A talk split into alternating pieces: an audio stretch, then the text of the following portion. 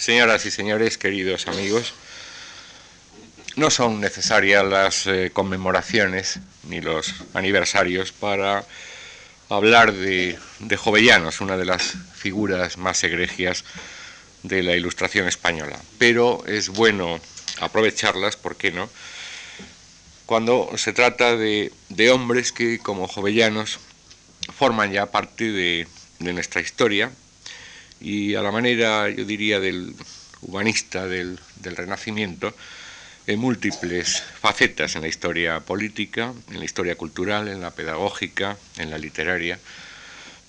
Y hablar de Jovellanos desde hace al menos tres décadas, tres décadas y pico, es hablar también del profesor José Miguel Caso, sin duda el estudioso más constante del ilustre ilustrado. Formado en la Universidad de Oviedo, se doctoró en la de Madrid en 1961 con una tesis sobre el eh, prerromanticismo de Jovellanos. Desde entonces, no menos de 18 libros, entre los treinta y tantos publicados por el doctor Caso, tienen que ver con Jovellanos, incluidos, claro está, los cinco volúmenes hasta ahora eh, publicados de sus obras completas, abordadas eh, con o desde el Instituto Feijó de Estudios del siglo XVIII, que el profesor Caso dirige desde 1972. En realidad habría que retrotraer esa fecha hasta 1965, que es cuando eh, eh, comenzó a dirigir la cátedra Feijó de la Universidad de Oviedo. Instituto que se ha constituido sin duda en el principal impulsor de los estudios eh, sobre el siglo XVIII, sobre el siglo de las luces en España. No es solo Jovellanos, naturalmente, el motor de las investigaciones del eh, profesor Caso.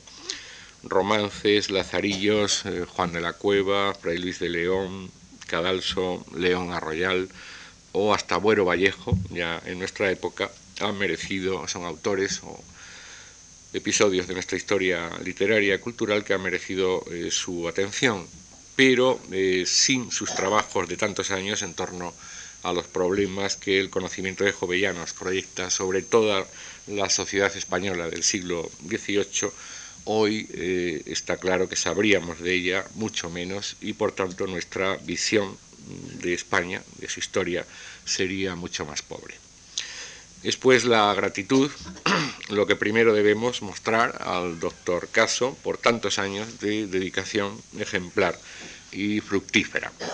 Y por ello eh, no debe extrañarse nadie que para hablar de Jovellanos haya sido prácticamente inevitable en pensar en otra persona más que en el profesor Caso, quien en cuatro lecciones sobre cuatro aspectos puntuales, relevantes, creemos, de la personalidad de, de Jovellanos, resumirá para nosotros sus muchos saberes sobre el asunto. Quiero agradecerle además que haya aceptado nuestra invitación para dar estas conferencias y a todos ustedes el que nos acompañe hoy. Muchas gracias.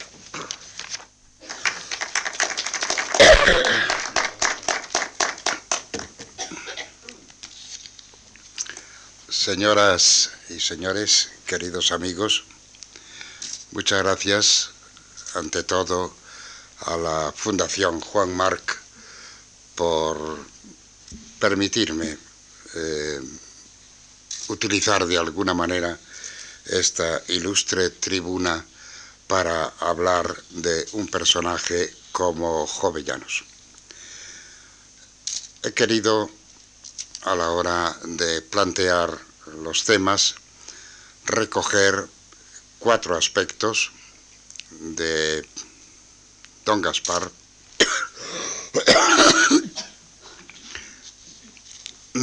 uno general, introductorio, de alguna manera, que va a ser el de hoy, y después otros tres más concretos. Yo sé perfectamente que con esto no se agota, ni mucho menos, eh, la gran obra de don Gaspar, pero sí creo que con estos cuatro aspectos que vamos a ver, quedará de alguna forma configurada la figura de aquel gran hombre del siglo XVIII. Con el término ilustración sucede lo mismo que con otros muchos aplicados a fenómenos históricos. Parecen muy claros, pero después resulta muy difícil definirlos. Además, en el caso de la ilustración, los mismos especialistas no nos hemos puesto de acuerdo.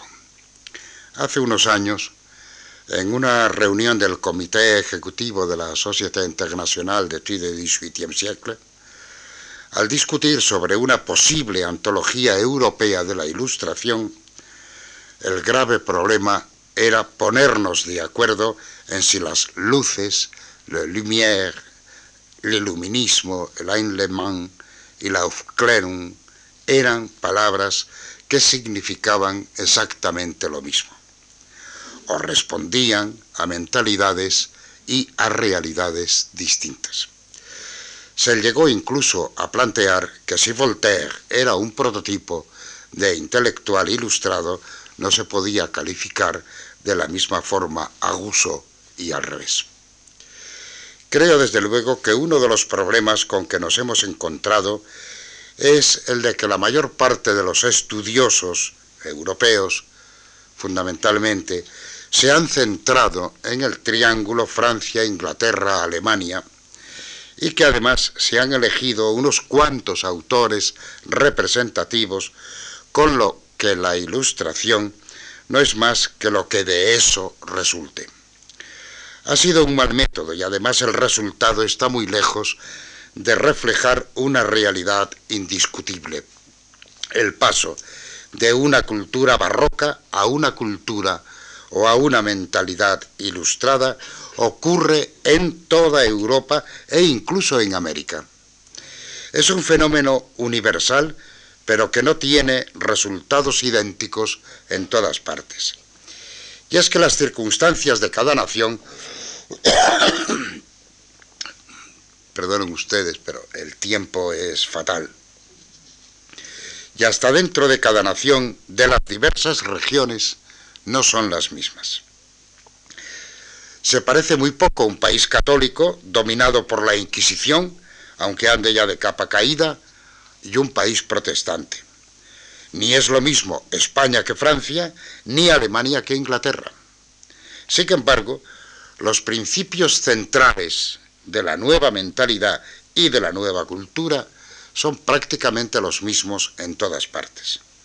Yo me atrevería a sintetizarlos en dos fundamentales. La ciencia especulativa es sustituida por la ciencia experimental en lo que depende de la observación y de la experiencia. Y el principio de autoridad intelectual por el predominio de la propia razón. A su vez, esto lleva al ideal de la libertad humana. Y como toda libertad significa conocer lo que indefectiblemente es verdad o tener capacidad de opción cuando se trate de cuestiones opinables, y esto no depende del capricho, el único medio de hacer al hombre libre no puede ser otro que el de la educación generalizada. Hasta dónde pueden llegar las consecuencias de estos principios es lo que depende de las circunstancias en que los intelectuales puedan expresarse y actuar. Y he dicho intelectuales y lo subrayo porque se trata de un movimiento que se desarrolla en pequeños grupos de cabezas pensantes, aunque con la pretensión de extender las consecuencias a toda la sociedad. Y a este propósito, quisiera aclarar que, aunque coinciden más o menos en el tiempo, no es lo mismo ser ilustrado que ser un déspota ilustrado. El despotismo ilustrado no es la forma política de la nueva mentalidad. El déspota ilustrado piensa en la modificación de la sociedad sobre la que ejerce el poder, pero desde la base del absolutismo. lo de todo para el pueblo, pero sigue el pueblo, no es, no ha sido nunca un principio ilustrado. Los ilustrados saben, naturalmente, que para poner en práctica sus ideas necesitan apoyos en el gobierno porque cualquier intento de reforma de la sociedad que partiera de ella misma sería muy lento e ineficaz, dada la habitual rutina y pereza de las gentes. Pero no es cierto que los ilustrados quisieran, los ilustrados quisieran imponer sus reformas a golpe de decreto. Creo que va siendo hora de diferenciar con toda claridad a los unos de los otros. Florida Blanca y Campomanes son dos ilustres déspotas ilustrados, pero Jovellanos es un ilustrado. Las ideas políticas de Jovellanos.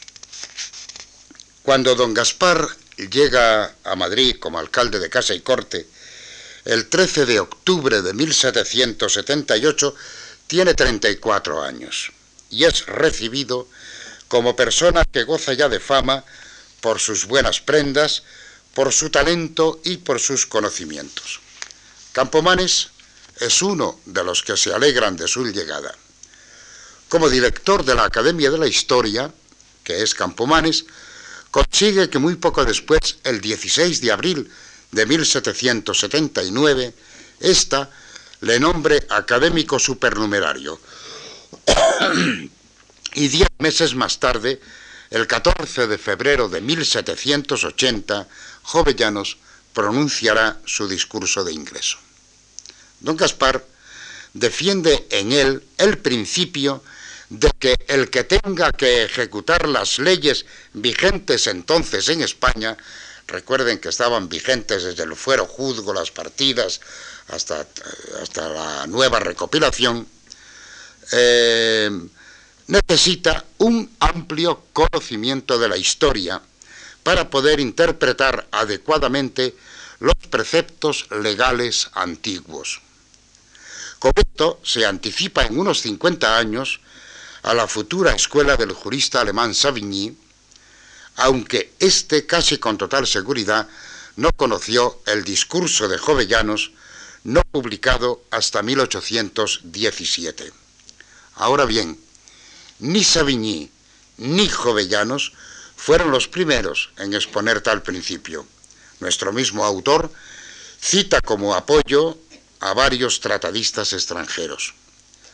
Su originalidad radica en algo distinto, en sostener en España, acaso por primera vez, la necesidad de conocer la historia patria para entender nuestras leyes, ya que él mismo denuncia cómo en la época de estudiante sus, eh, sus profesores consideraban inútil tales saberes creyendo que con la lógica y la metafísica de un lado y de otro, con un buen conocimiento del derecho romano, ya se podía ser un perfecto magistrado. Pero hay un aspecto que me parece mucho más importante. Cuando al hacer la historia sintética de los diversos códigos vigentes, llega a los fueros y cartas pueblas, subraya que perfeccionaron el gobierno municipal creando los ayuntamientos para el mejor servicio del procomunal de los pueblos. Y escribe, los concejos formaron desde entonces como unas pequeñas repúblicas y su gobierno se podía llamar por semejanza democrático o bien porque el pueblo nombraba todos los miembros de su primer senado, o bien porque en éste residía siempre uno o más representantes de sus derechos. Para entender bien lo que Jovellanos quiere decir, hay que eh, acudir a l'esprit de loi de Montesquieu, para quien el gobierno republicano es aquel, lo recordaremos en la última conferencia, en el que el pueblo en cuerpo tiene el poder soberano, es decir, el ejecutivo. Y cuando ese poder lo ejerce todo el pueblo, a través de sus representantes, se llama democracia. Estos concejos recibieron tierras, unas para aprovechamiento común y otras como patrimonio de la comunidad. Gracias a esta autonomía económica, atendían a las necesidades del concejo e incluso del Estado, y afirma Jovellanos que se ven desde antiguo haciendo un gran papel en la historia. Si se tiene en cuenta que en aquellos momentos, en la práctica, había desaparecido la mayor parte de la autonomía económica e incluso de gobierno de las corporaciones locales, no porque no dispusieran de bienes propios y del común, sino porque para casi todo necesitaban la autorización del gobierno central, estas frases de Jovellanos son tanto un elogio de los viejos eh, concejos como una crítica del sistema absolutista. A este propósito, quisiera recordar que Jovellanos es el primero que formula en España el sistema de las autonomías. Y lo hace al final de su informe en el expediente de ley agraria, escrito oficial, aprobado por la Sociedad Económica y dirigido al Consejo de Castilla. Y lo hace con estas palabras. Nos quejamos frecuentemente de la falta de celo público que hay entre nosotros. Y acaso nos quejamos con razón. Pero búsquese la raíz de este mal y se hallará en la suprema desconfianza que se tiene del celo de los individuos. Unos pocos ejemplos de malversación han bastado para autorizar esta desconfianza general, tan injusta como injuriosa, y sobre todo de tan triste influencia, argumento en el que por cierto él no cree, pero hay que contemporizar también de alguna manera. Los ayuntamientos no pueden invertir un solo real de las rentas concejiles. Las provincias no tienen la menor intervención en las obras y empresas de sus distritos.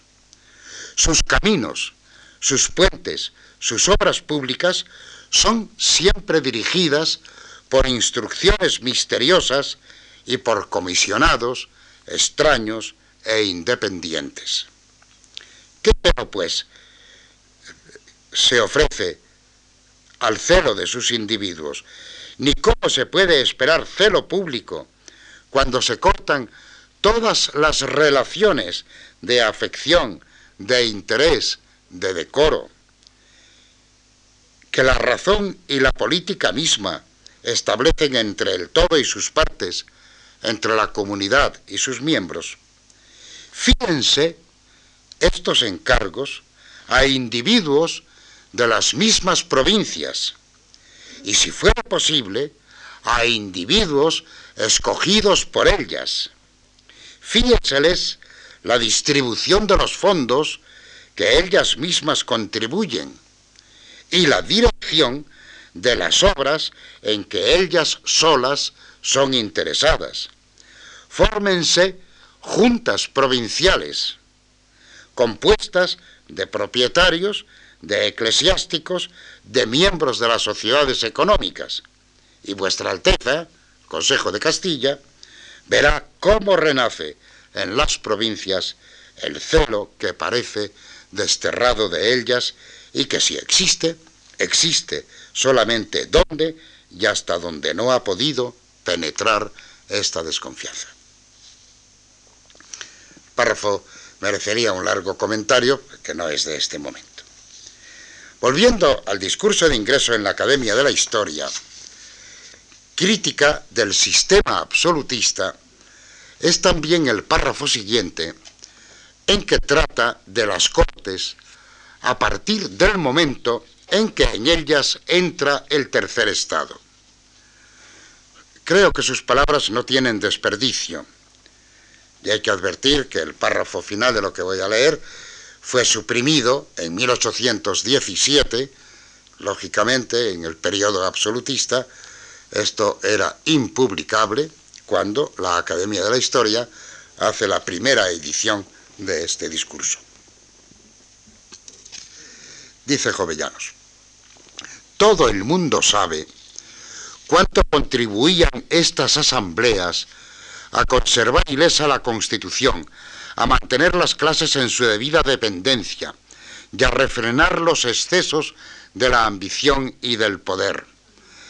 Eh, en ellas se reunía la voluntad general por medio de los representantes de cada Estado, se clamaba por el remedio de los males públicos, se descubrían sus causas y se indicaban los medios de estirpar los abusos que introducía la relación desde la primera dignidad hasta la última persona del Estado. Loable, este es el párrafo suprimido, loable institución en que reducidas a pública conferencia las materias de gobierno, oía el príncipe la verdad entera y sin disfraces, pronunciada por sus órganos naturales, y en que los súbditos obedecían los decretos de la voluntad general, inmediatamente autorizados por el príncipe y pronunciados por su misma boca. Por lo pronto hay que subrayar la utilización de términos procedentes de Rousseau como órganos naturales y voluntad general. Pero además es importante que Jovellanos haga el elogio de unas cortes que nunca fueron lo que él dice. Y lo sabe muy bien. Porque a continuación, y después de un párrafo de captatio benevolentie, va a hacer una dura crítica de aquella constitución en la que todo el poder estaba concentrado en los señores y en los eclesiásticos, y llegará a escribir que busca un pueblo libre y no lo encuentra. Con todo ello, Jovellanos no hace el elogio de las cortes de Enrique III, sino que está criticando el sistema absolutista vigente y reclamando un órgano legislativo distinto del Ejecutivo. ¿Acaso el que se tardara 37 años en editar este texto sea una prueba de que lo que se aceptaba en una eh, limitada sesión de la Academia, aunque solemne, no se quería ver en letras de molde? Hay una prueba indirecta de esto. En el estudio del periódico El Censor que he publicado al final de la edición facsimilar realizada por el Instituto Feijó de Estudios del Siglo XVIII en 1989, he dado amplia cuenta de un curioso episodio. La recogida, y en realidad prohibición, del discurso 65, aparecido el 18 de marzo de 1784. Este discurso desató una vez más las iras del Consejo de Castilla. El autor supone que un marroquí escribe una carta a su amigo Abu Taleb. España, dice, es una nación monárquica.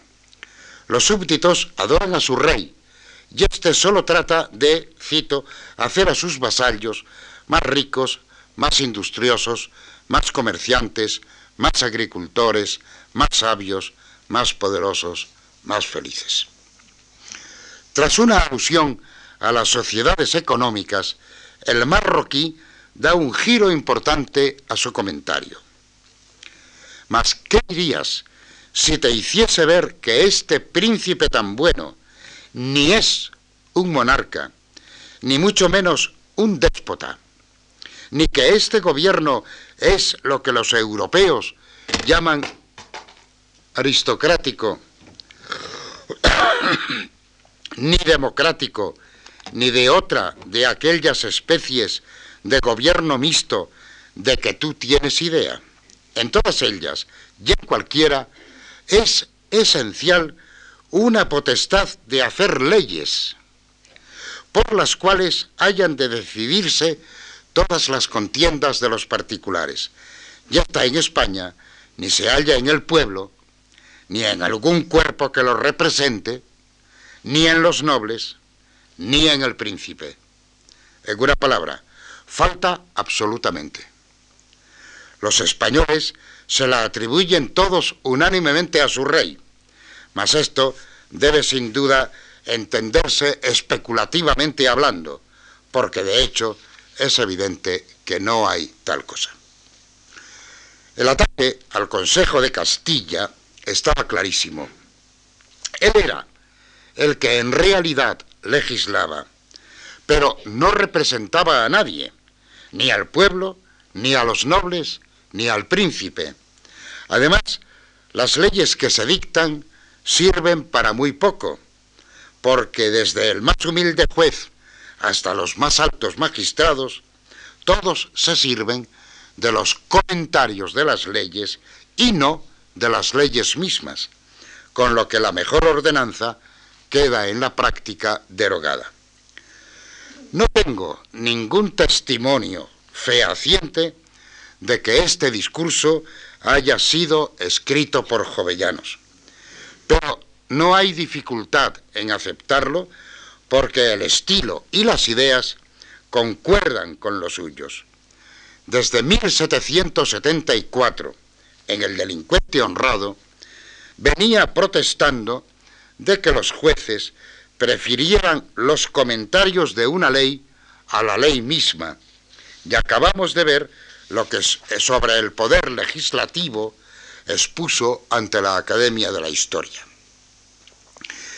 Pero la orden de embargo de los ejemplares que quedaran disponibles, dada por el Consejo dos días después de haber aparecido el discurso, provoca una curiosa historia que voy a sintetizar. Por lo pronto quedó claro que el texto publicado no fue exactamente el aprobado por el Consejo. Hay tres añadidos, uno bastante largo, y en el párrafo que antes he citado Toda la primera frase interrogativa está añadida en la edición, pero no en el texto aprobado por el Consejo de Castilla. En segundo lugar, la reacción del rey fue inmediata, tanto que al día siguiente del embargo, Florida Blanca transmite a Campomanes una orden para que informe a Carlos III del motivo y origen de las diligencias realizadas y que mientras tanto no se moleste ni al autor del discurso ni al impresor. Campomanes se las arregló para no contestar. Mientras tanto se pidió permiso para publicar los discursos 68, 69 y 70, pero inexplicablemente el Consejo los pasó, cosa que no se hacía normalmente, a informe de los fiscales lo que era tanto como impedir su publicación. Al carecer de originales aprobados, el censor se suspendió a la fuerza con el número 67. El rey pide entonces a Campomanes que se le pasen los originales de esos discursos. El Consejo tarda 15 días en remitirlos sin explicar por qué pasaron a los fiscales y no al censor el 21 de mayo, Florida Blanca reitera la orden del 21 de marzo. Pero Campomares vuelve a dar la callada por respuesta. Y pasa un año justo sin que el Consejo de Castilla obedezca al rey. Entonces se produce un hecho extraordinario.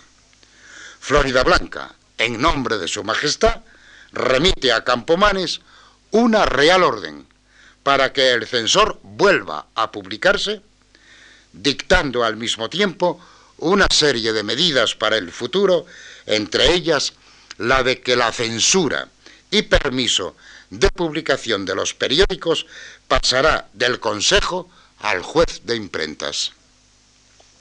Es la que se ha llamado primera ley de prensa española.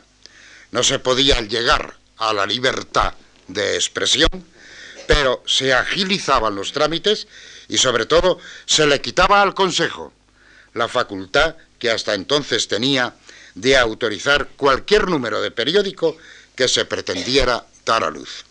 Campomanes acusó el golpe y de él se dolerá todavía amargamente algún tiempo después. El discurso 79, en el que se del censor, en el que se hacía burla de una serie de supercherías religiosas, provocó otro escándalo y el propio rey tuvo que suspender la venta, pero entonces completó la Real Orden del 19 de mayo de 1785 con otra del 29 de noviembre del mismo año, según la cual el que se considerara injuriado por un periódico debía acudir al juez de imprentas y si hecha la revisión resultaba inculpado el periódico, éste sería condenado. Pero si ocurría lo contrario, el condenado sería el denunciante. Hábil manera de Carlos III para proteger al periódico. En este episodio, junto con otra serie de detalles, me he apoyado para suponer que Carlos III era el protector y acaso el promotor indirecto de la publicación del periódico del censor, que esta no era obra de Luis María Cañuelo y Luis Pereira, meros hombres de paja, sino del grupo de ilustrados que se reunían en torno a la tertulia de la condesa del Montijo y que Carlos III tenía que luchar contra las gentes de las propias instituciones del Estado, porque él sí era ilustrado, pero no lo era Campomanes, y mucho menos el conjunto de magistrados del Consejo de Castilla, a los que algunos años antes el propio Campomanes, en carta a Jovellanos, acusaba de ignorantes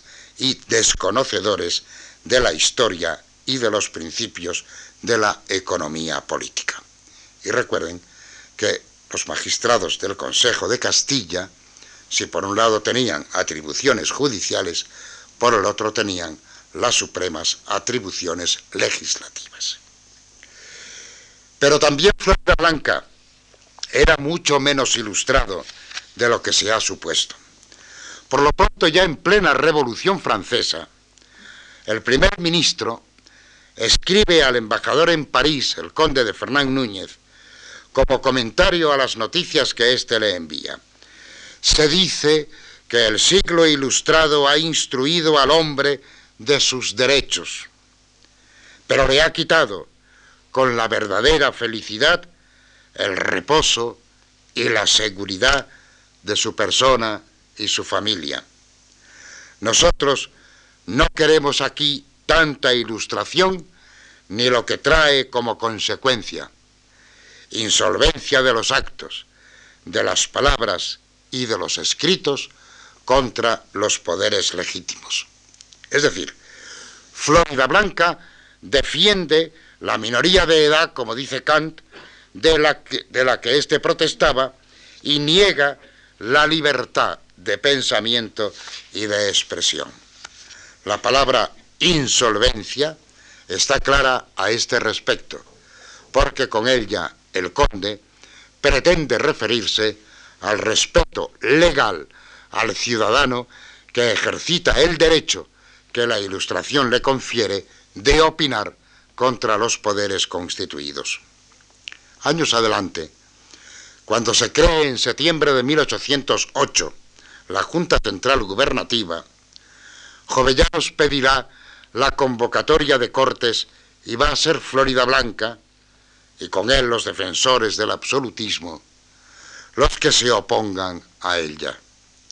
Muerto el conde a finales de año, Jovellanos logrará que se acuerde, ya lo veremos en la última conferencia, la convocatoria y será el presidente de la comisión que prepare todos los detalles de las que se llamarán después Cortes de Cádiz. La reforma social.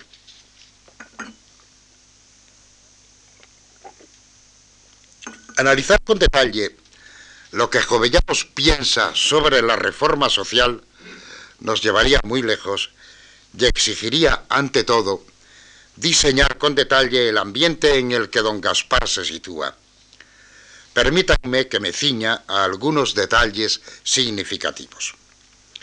Por lo pronto, hay que subrayar el interés que siente por la cultura popular. Sus escritos sobre las romerías de Asturias, sobre los vaqueiros y sobre el asturiano en cuanto lengua demuestran ese interés. Los análisis de la agricultura y de la industria de Asturias y su mismo informe en el expediente de ley agraria ponen de relieve su preocupación por aquel montón de pobres que eran los colonos, que en Asturias podía calcularse en el 70% de su población.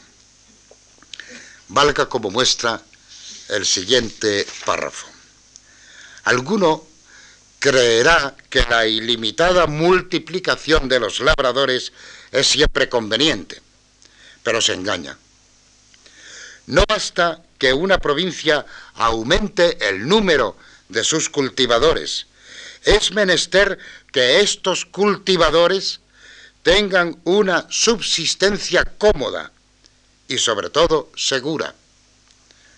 De otro modo, la menor desgracia les hará abandonar sus suertes y este abandono será siempre perjudicial no solo a la familia que le hace, sino también al propietario que sufre sus consecuencias.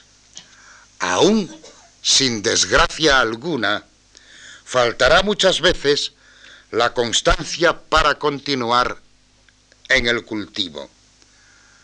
Porque trabajar mucho, comer poco y vestir mal es un estado de violencia que no puede durar. Porque trabajar mucho, comer poco y vestir mal es un estado de violencia que no puede durar. La última frase es definitiva. El estado de violencia, esto es, la situación insostenible de esos pobres colonos, debe resolverse inmediatamente porque la justicia lo exige. Jovellanos está pensando en los derechos humanos.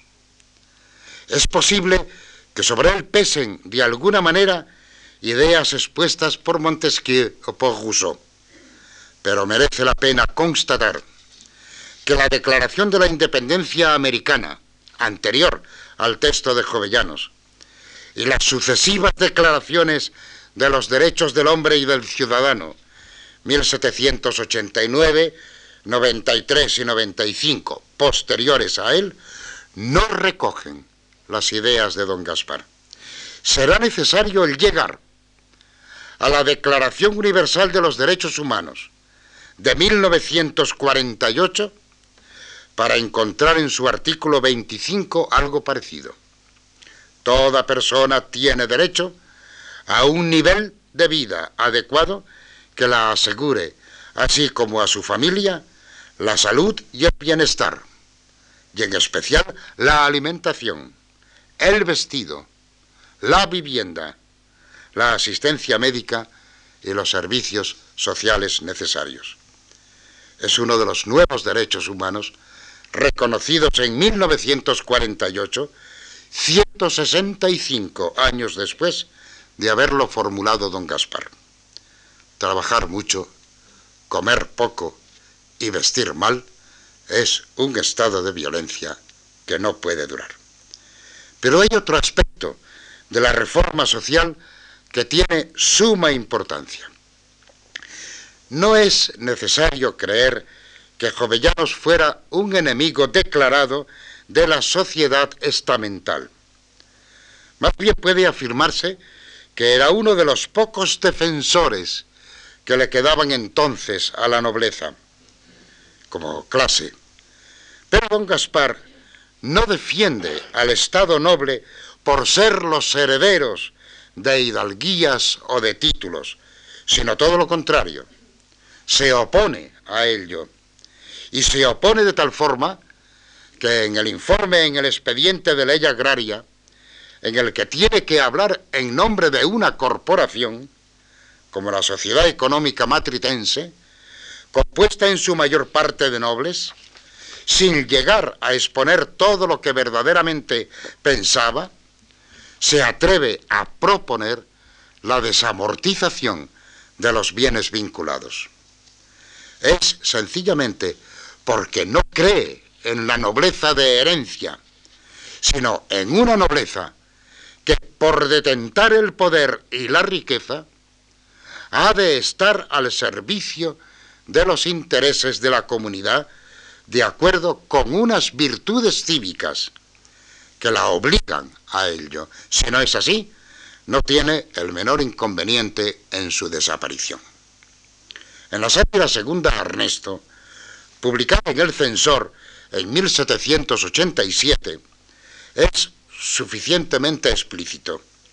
Condena al noble aplebellado, ignorante y vicioso, y también al que ha recibido educación en un centro francés como la Escuela Militar de Sogaes, pero que no ha traído de allí más que vagancia, lujo y vicios.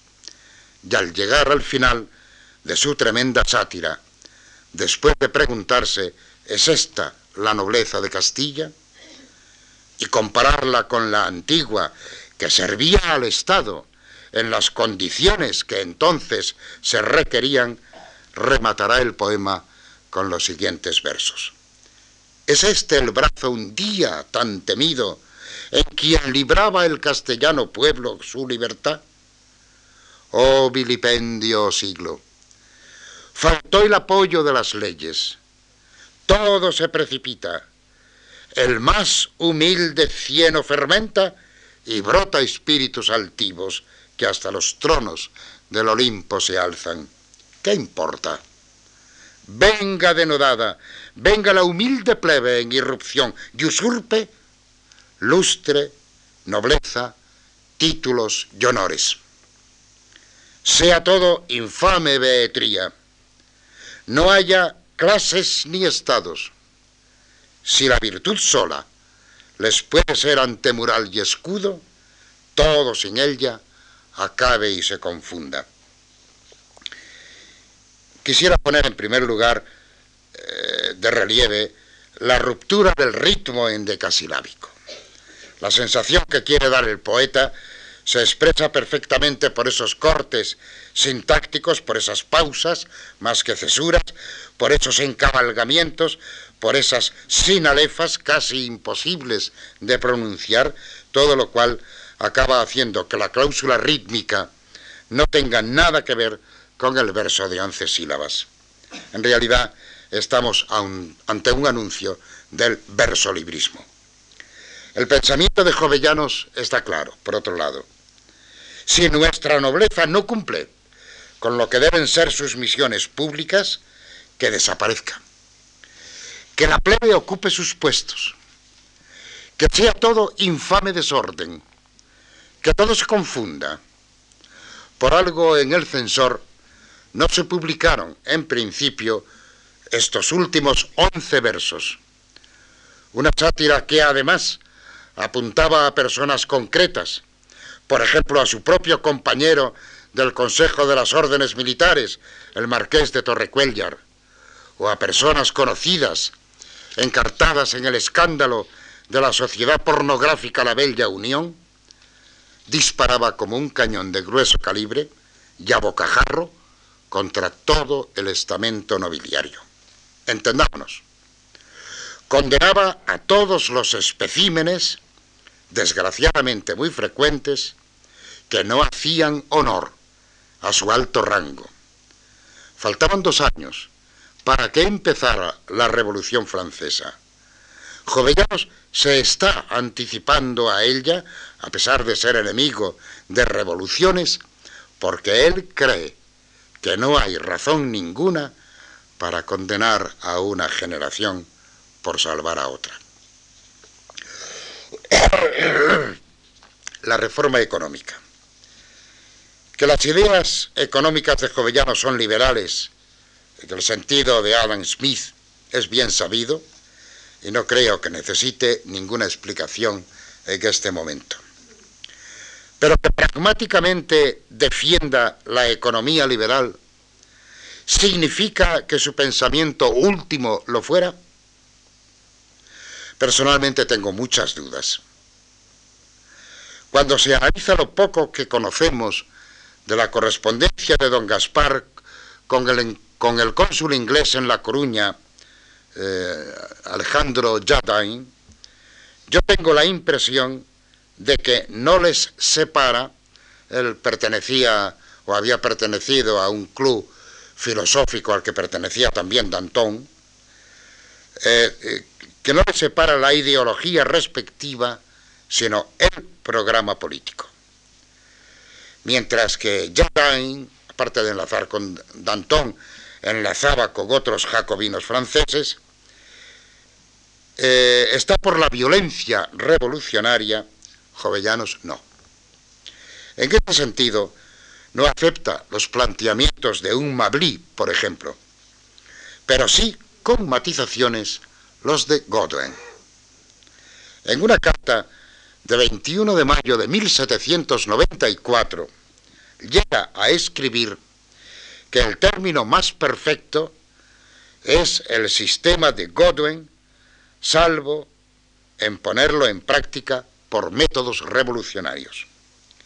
Pero, ¿qué piensa Godwin en su investigación sobre la justicia política, publicada en 1793, obra que se ha considerado como precursora del pensamiento anarquista? Critica a los gobiernos y la propiedad privada, que desea que desaparezca, y propugna el establecimiento, mediante una evolución pacífica, de una sociedad basada en la razón y en la justicia, en la que la desaparición de la propiedad permitirá el libre acceso a ella de todos los ciudadanos y por lo tanto facilitará a todos el goce de los frutos de la naturaleza y el trabajo. Deseaba un mundo sin gobiernos, articulado sobre la base de las pequeñas comunidades independientes.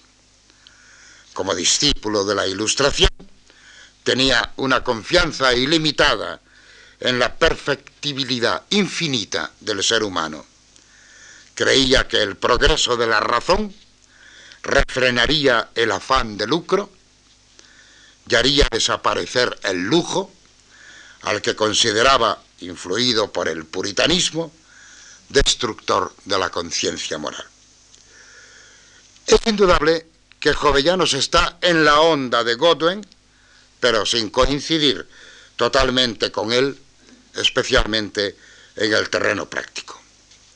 Por ejemplo, acepta el progreso indefinido del hombre, pero no en el sentido de que ese progreso sea infinito, es decir, que pueda llegar a poseer algún día la perfección de Dios, sino en el de que no se conoce el límite hasta dónde puede llegar el progreso humano. Pero ya antes de conocer la obra de Godwin, Jovellanos pensaba que debía desaparecer la propiedad individual. Citaré esto enseguida, porque antes quiero referirme a lo que dice en 1796 en su epístola a Inarco Celenio, es decir, a Leandro Fernández de Moratín. Escribe este a Jovellanos eh, desde Roma el 27 de noviembre de 1795 una carta a la que añade una epístola en verso. Don Gaspar la recibe el 25 de enero de 1796 y empieza de inmediato a escribir la contestación que no termina hasta el 26 de abril. Habla del hombre capaz de elevarse a lo más alto y de caer en el más oscuro averno y se pregunta si no mejorará. Nació perfectible y si pudo mejorar su razón, también podrá perfeccionar sus sentimientos. No vendrá el día en que la humana estirpe de tanto duelo y lágrimas cansada en santa paz, en mutua unión fraterna, viva tranquila. Sí, llegará el día en que se destierre el odio y la guerra. Pero vendrá aquel día, vendrá Inarco, a iluminar la tierra y los cuitados mortales consolar. El fatal nombre de propiedad, primero detestado, será por fin desconocido. Infame, funesto nombre, fuente y sola causa de tanto mal. Tú solo desterraste con la concordia de los siglos de oro sus inocentes y serenos días. En julio siguiente envía la epístola a su amigo, el canónigo de Tarragona, Carlos González de Posada, y le dice, ya sabe que no quiero pasar por poeta, séalo o no, ni bueno ni malo. Es concepto que tardará en sentar bien. Pero menos quiero pasar por filósofo extravagante, y por lo mismo tampoco que mis sueños poéticos pasen por opiniones. Con esto digo que van los versos para usted y a lo más para el amigo inquisidor, Pedro Díaz de Valdés, inquisidor de Barcelona y después obispo nombrado por el propio Jovellanos siendo ministro. No sea que los que me notan de lastrar mal el buque crean que quiero inclinarle del todo. Filósofo extravagante, sueños poéticos. Está claro que Jovellanos no pretende exponer un programa político, pero tampoco ha pretendido rememorar simplemente la leyenda de los siglos de oro. Estos sueños son expresión de algo que tiene dentro, aunque crea que la desaparición de la propiedad individual y lo que va a decir a continuación son como metas soñadas, que están todavía muy lejos, pero metas a las que hay que ir acercándose. Y que es así, lo demuestra un párrafo del informe en el expediente de ley agraria, escrito a nombre de la Sociedad Económica Matritense, para que ésta lo aprobase y pasase al Consejo de Castilla. Y en él escribe lo siguiente, es preciso confesar que el derecho de transmitir la propiedad en la muerte no está contenido ni en los designios ni en las leyes de la naturaleza. El Supremo Hacedor, asegurando la subsistencia del hombre niño sobre el amor paterno, del hombre viejo sobre el reconocimiento filial y del hombre robusto sobre la necesidad del trabajo, excitada de continuo por su amor a la vida, quiso librarle del cuidado de su posteridad y llamarle enteramente a la inefable recompensa que le propuso por último fin. Y aquí por qué en el estado natural los hombres tienen una idea muy imperfecta de la propiedad y ojalá que jamás la hubiesen entendido. Pero reunidos en sociedades para asegurar sus derechos naturales, cuidaron de arreglar y fijar el de propiedad, que miraron como el principal de ellos y como el más identificado con su existencia. Primero le hicieron estable e independiente de la ocupación de donde nació el dominio. Después le hicieron comunicable y dieron origen a los contratos y al fin le hicieron transmisible en el instante de la muerte y abrieron la puerta a los testamentos y sucesiones. Esto lo había escrito don Gaspar dos años antes que la epístola a Inarco Celenio. No es por tanto un sueño poético, sino una idea que tiene profundamente arraigada. Otra cosa es llegar al sistema de Godwin, en el que la propiedad será comunitaria. Esto sí que es un sueño, pero un sueño, piensa, acaso realizable. Pero sigamos con la epístola. Detrás caerán detrás de la propiedad todos los monstruos que la ambición alimentó. Y habrá una nueva generación de hombres, en las que todos serán hermanos, sin distinción de razas. Un solo pueblo entonces, una sola y gran familia, unida por un solo común idioma, habitará contenta los indivisos términos del mundo. Y todo será común. Ya no habrá míseros colonos, ni marineros esclavos, ni tristes artesanos. El trabajo será pensión sagrada para todos y una razón común, un solo, un mutuo amor los atarán con dulce lazo. Una sola moral, un culto solo, en santa unión y caridad fundados, el nudo estrecharán y en solo un himno, del austro a los triones resonando, la voz del hombre llevará hasta el cielo la adoración del universo a la alta fuente de amor, al solo autor de todo. Sí, es posible que ahora sí se trate de un sueño, de un sueño muy lejano, pero no de un sueño poético propiamente dicho, porque ha habido otras ocasiones en las que Jovellanos expresó las mismas ideas un poco más a ras de suelo, pero sin dejar de soñar. Estamos en febrero de 1800. Jovellanos está atravesando una etapa horrible. A partir de 1795, y mientras él estuvo en Gijón, celebró varios certámenes públicos y solemnes en su Real Instituto de Náutica y Mineralogía. Pero había atravesado ya el calvario de su ministerio entre finales de 1797 y agosto de 1798. Se había intentado eliminarle a base de pequeñas dosis de sales de plomo. Lo había pasado francamente mal la consecuencia fue que en el verano de 1798 su mano derecha estaba inutilizada y cuando en el otoño vuelve a Gijón ya no se le recibe como se le había despedido un año antes. Parece un apestado. Poco a poco le abandonan hasta sus amigos.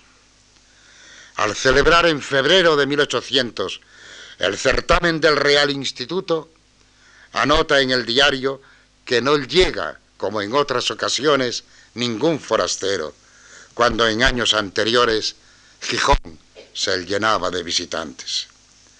Está a punto de suprimir su discurso sobre la geografía histórica, pero aún tiene ánimos y lo pronuncia, y en él dice lo siguiente.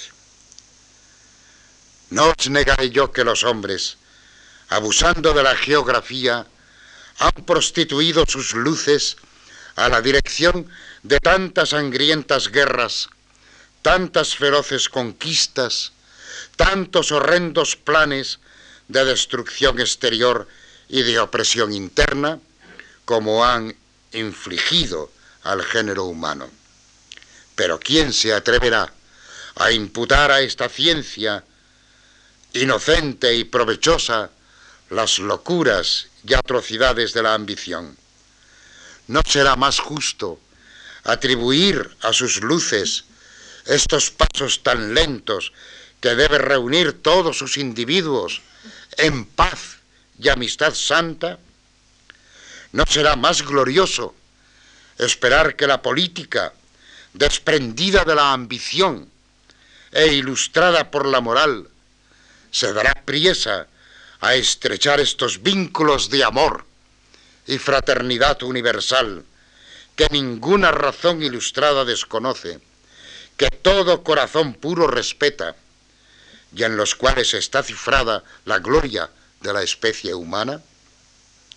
Entonces ya no indagará de la geografía naciones que conquistar, pueblos que oprimir, regiones que cubrir de luto y orfandad, sino países ignorados y desiertos, pueblos condenados a oscuridad e infortunio, para volar a su consuelo, llevándoles con las virtudes humanas, eh, con las ciencias útiles y las artes pacíficas, todos los dones de la abundancia y de la paz para agregarlos a la gran familia del género humano y para llenar así el más santo y sublime designio de la creación.